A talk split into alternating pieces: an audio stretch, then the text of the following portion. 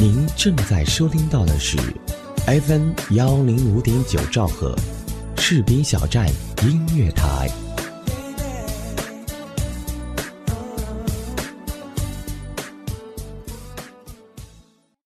我习惯你的呵护，我习惯你的温柔，我习惯你的笑容，我习惯你的淘气，我甚至习惯用你的方式微笑，我习惯用你的方式温柔。愈夜愈美丽，好想把你藏起来，藏在我胸前的口袋里，把你暖暖的融化掉，你就再也离不开了。从此不让别人想，不让别人念，只准和我一个人相爱，一直到老。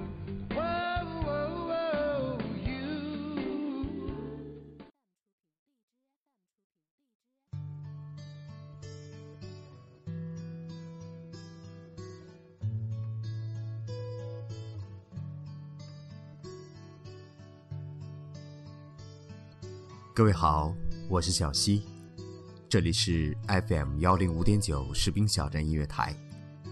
已经好久没有跟大家在电波这头说晚安、讲故事了。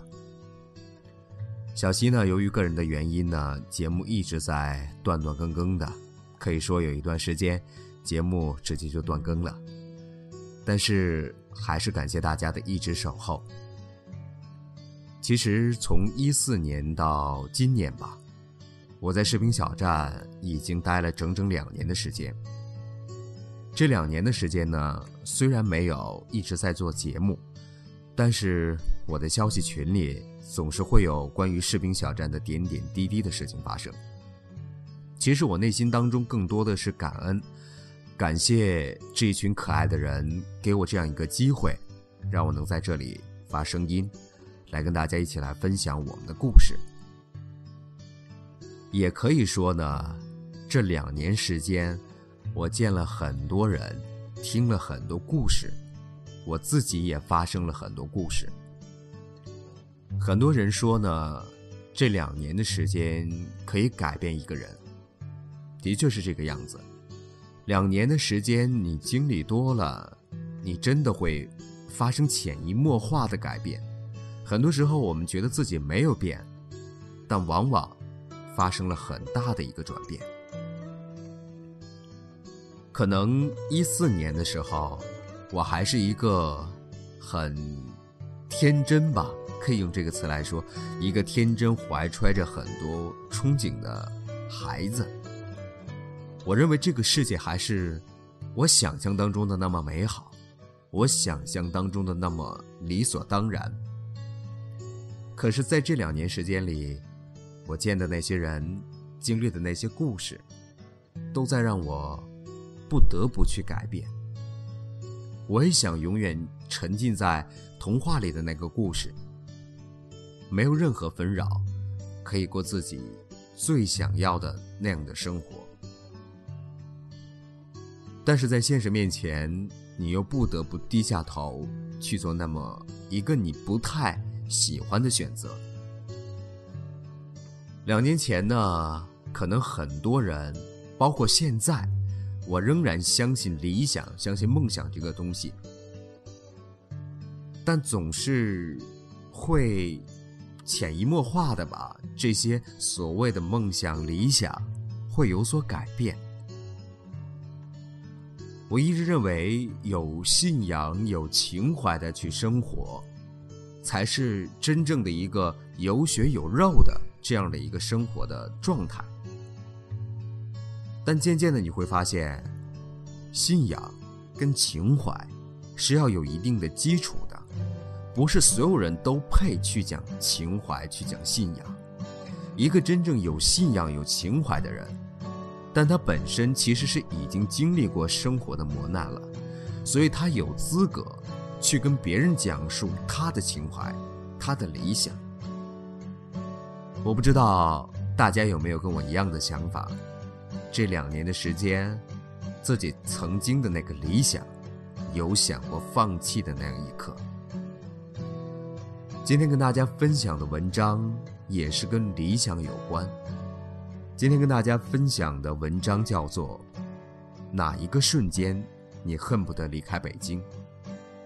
其实我也很向往北京，北京一直是我最想去的一个地方，因为它离得我近，我很小就在那里生活过，所以我觉得北京这个地方还是我很熟悉的地方，没有太大的差异。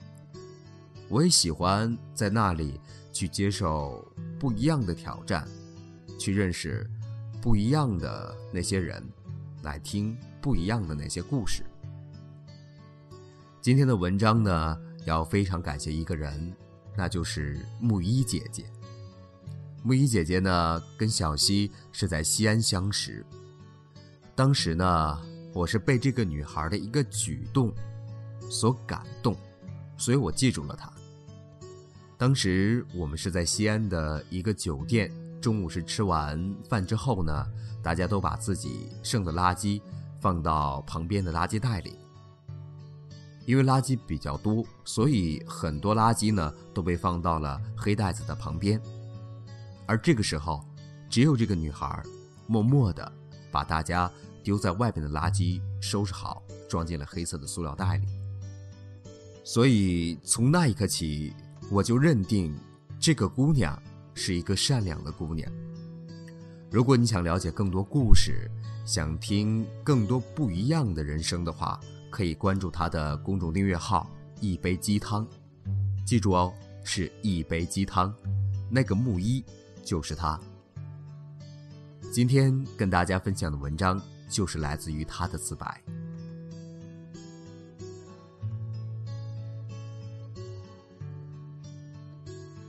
北京，在我心中是一个圣洁的符号。从我有记忆起，就深深埋在了我的体内，等待有一天爆发。我曾写出“北京的每一个季节都适合漂泊”这样无奈又为自己打气的文章。可渐渐的，我发现，原来留住的只有漂泊，如同我在地铁里相遇的大多数人。我急切的想知道，这些和我一样的年轻人，为什么选择了北京？于是我在朋友圈里发起了提问。以下是部分问答：给自己一个坚持北漂的理由。薛玲玲，女，文案，在京半年。不想年纪轻轻就待在一个小城市，想看看外面世界的精彩，想更快的成长，想让人生多一种可能，想看看自己究竟能做到什么样子，想给自己和家人更好的生活。这些应该都算吧，但是又好像没有想那么多，只是跟着感觉走，又刚刚好有这个机会，就来了。许霍，程序员，在京一年，男。为了生活，结完婚后才知道，就一个字儿钱，俗，但却实际的令人发指。木青，记者，在京一年半，女。因为回不去，出来了就真的很难回去，家人。亲戚邻居都以为你在外面挣大钱呢，啥都没干出来，好像没脸回去。而且，武汉似乎真的不适合媒体发展。石桥，程序员，在京三年，男。也不都是为了钱，还有性格里的那一份坚强与不服吧。年轻的我们总有一些异想天开的想法。有一种勇气，宁愿放弃现有平淡的日子，也要出去闯一番天地，去见识一下从未见识过的世界，去达到生命当中至高的一种状态。谭颖，职业未知，在京一年，女。为了爱情。其实，当我看到文章看到这个时候，当我看到谭颖。留在北京的理由是，为了爱情。真的，我内心当中是有一种感动。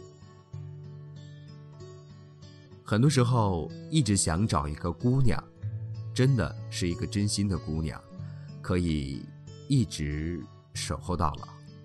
她可以陪你去过很艰难的生活，也可以陪你去过很舒服的生活。无论你怎样，她都会选择在背后默默的支持你。但是，这样的姑娘，可能只有随缘吧。我们还是接着来看我们的故事。每个人的每一句回答，其实都如同一杯茶一样。当你品下，就有各种不一样的味道产生。木一问的第二个问题是：哪一个瞬间让你想离开北京？薛玲玲是这样回答的：“她说。”有一天加班到很晚，一整天没吃饭，回去后呢又和室友拌嘴，自己下楼就哭了一场。那个时候自己就在怀疑，到底为什么还要来北京？徐霍说：“我时刻都在想着早点离开，要不然哪来的动力去受这罪？”我在百度的 ID 是。我真不想来这儿，你懂的。穆青说，在北京工作不顺利的时候，受挫的时候，就会有想回家的念头。石桥说，失恋了，就会想着离开北京，换个地方再漂。于是木一又问了第三个问题：“你会怎样形容北京？”薛玲玲说：“痛并快乐着，最无情，却最包容。”徐霍说：“如果可以是脏话，那就是‘去你妈的北京’。”官方版本是：“我爱北京天安门。”穆青说：“如果说上海是国际大都市，北京一定是一个国际化的大农村。”石桥说：“就像一个曾经被束缚的人，终于可以放手一搏了。北京就是可以给你这样的环境。其实北京真的就是这样，我们爱它，恨它，但却仍然离不开它。”所以木一说：“你一定觉得奇怪，为什么我突然又开始做这样的专题？毕竟，我可是那个把‘一路向北’喊成口号喊了十多年的人。谁都可以想要离开北京，唯独我不行，因为北京就是我的梦想。可是，现实是，其实北京和其他城市并没有什么不同。”只要它足以承载你的生活和惊喜，就算我们今天待在一个小城市里，但仍有一份自己喜欢的工作，可以陪在家人身边，难道不欢喜吗？北京有很多博物馆、展览馆，可我不常去，因为我太怕孤独，连出门都不想要一个人。这是我恨不得离开北京的一瞬间。北京有很多的机会。创造知识与财富的机会，可我够不着。我在努力的踮起脚尖，很辛苦也没有用。这是我恨不得离开北京的一个瞬间。我闻见主卧门缝里钻进来的烟味，隔壁邻居又在客厅里抽烟了。他把烟灰抖在地上，让烟味飘进我的房间。这情景，简直在讽刺一股脑往北京奔的我。所有的人都抽着烟，冲你吐着烟圈，他们在炫耀这一份自得，顺便打压你奔跑的劲头。这是我恨不得离开北京的一个瞬间。我再回头想，也许我很小的时候就向往北京，是因为我以为中国只有一个大城市，它的名字叫北京。长大后，我向往北京，是因为我发现我喜欢的职业在这里可以变得很有力量。后来的转折是，我发现中国不只有一个大城市，我热爱的职业也逐渐失去了力量。这是我恨不得离开北京的一个瞬间。你瞧，我有这么多的一瞬间都想要离开这个城市，可我仍然没有走。